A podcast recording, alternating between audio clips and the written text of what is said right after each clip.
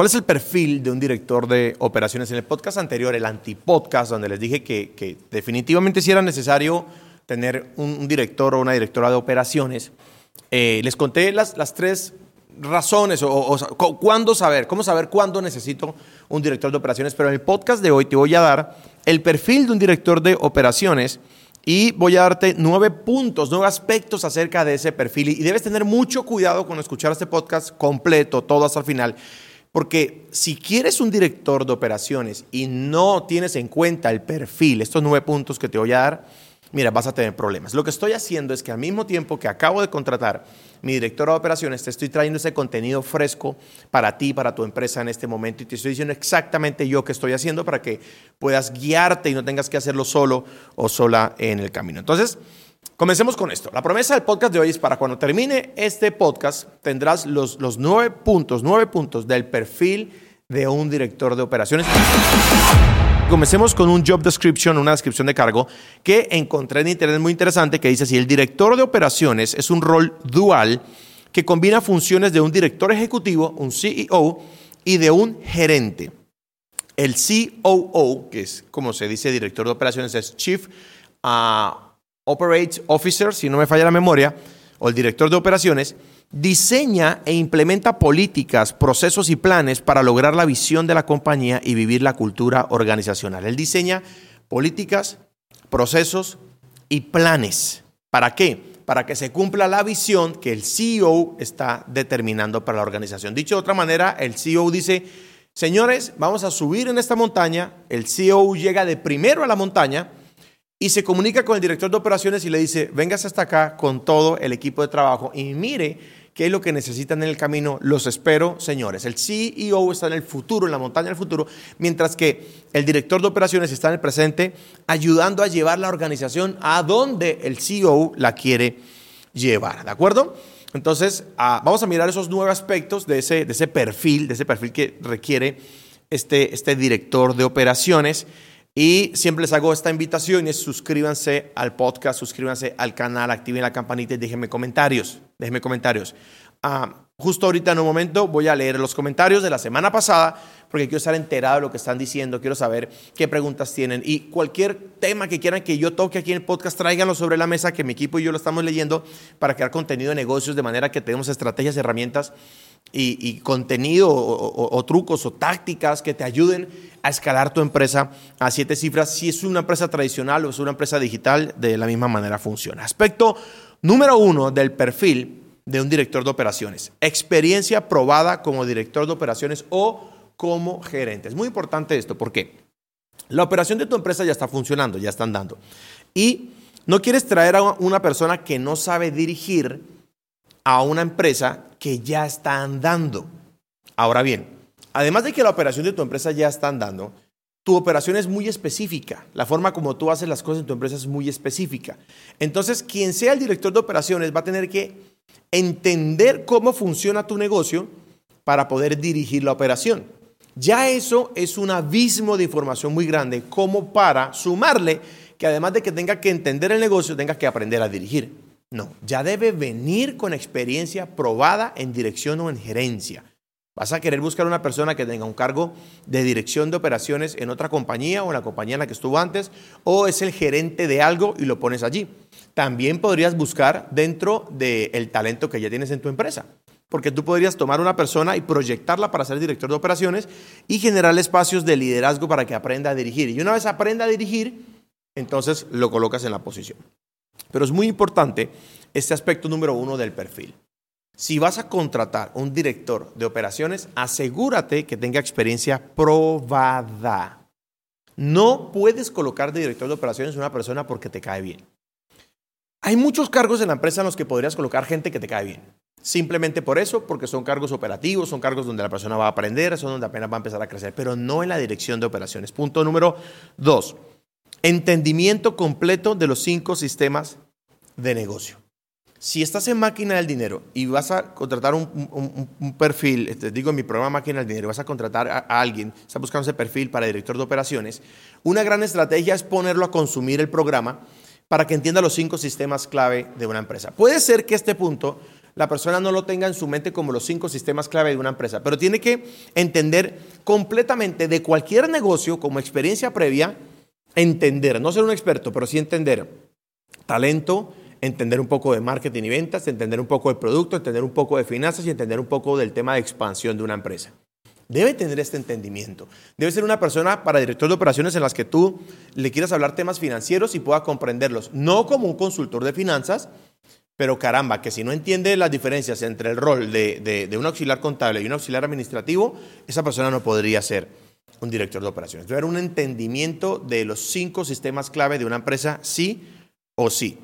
Número tres, debe tener competencias en planeación, control y ejecución de proyectos. Si esta persona tiene un estudio académico en Project Management, muchísimo mejor. Si no tiene estudios, debería tener la competencia, ya sea que lo adquirió por experiencia o lo, adquirió por su propio aprendizaje.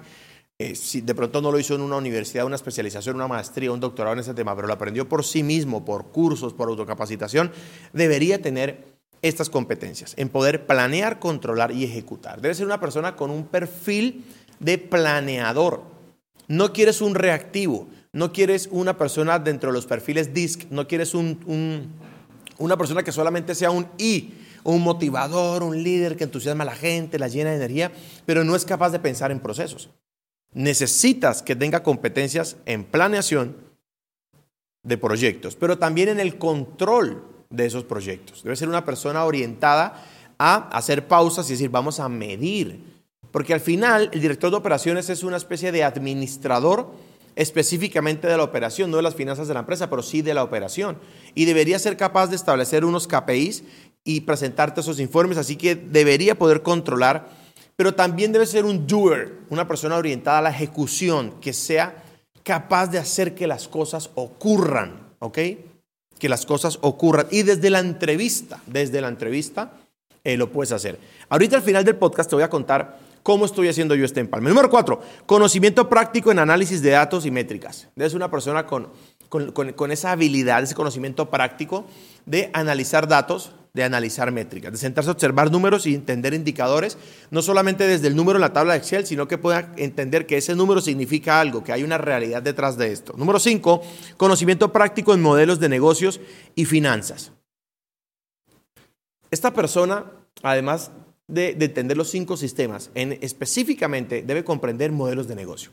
Debe comprender aspectos como rentabilidad, porque al final la operación va a impactar la rentabilidad de tu negocio. Y si esta persona no tiene unos conocimientos básicos, básicos y, y prácticos sobre modelos de negocio y finanzas, no te va a servir. Cuando yo digo prácticos, me refiero a que no solamente tenga la teoría de un libro en la cabeza, sino que puedas sostener una conversación sobre modelos de negocio, que puedas decirte, mira, este modelo de negocio funciona así, no es tan rentable, podemos hacer un metamodelo de negocio, que eso lo vamos a hablar en nuestra convención de máquina del dinero.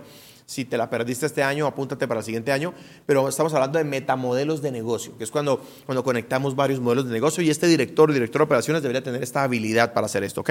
Número seis, excelente habilidades de liderazgo y gestión del talento. Definitivamente tiene que ser un líder, un líder nato, una persona que eh, que sepa también motivar al equipo, que sepa reunir equipo, que sepa formar líderes, que sepa descubrir líderes y aprenda a moverlos en la operación. Número siete, excelencia en relaciones públicas y de partners, porque el director de operaciones también va a tener que verse con, de repente, con, algunos proveedores, ¿de acuerdo?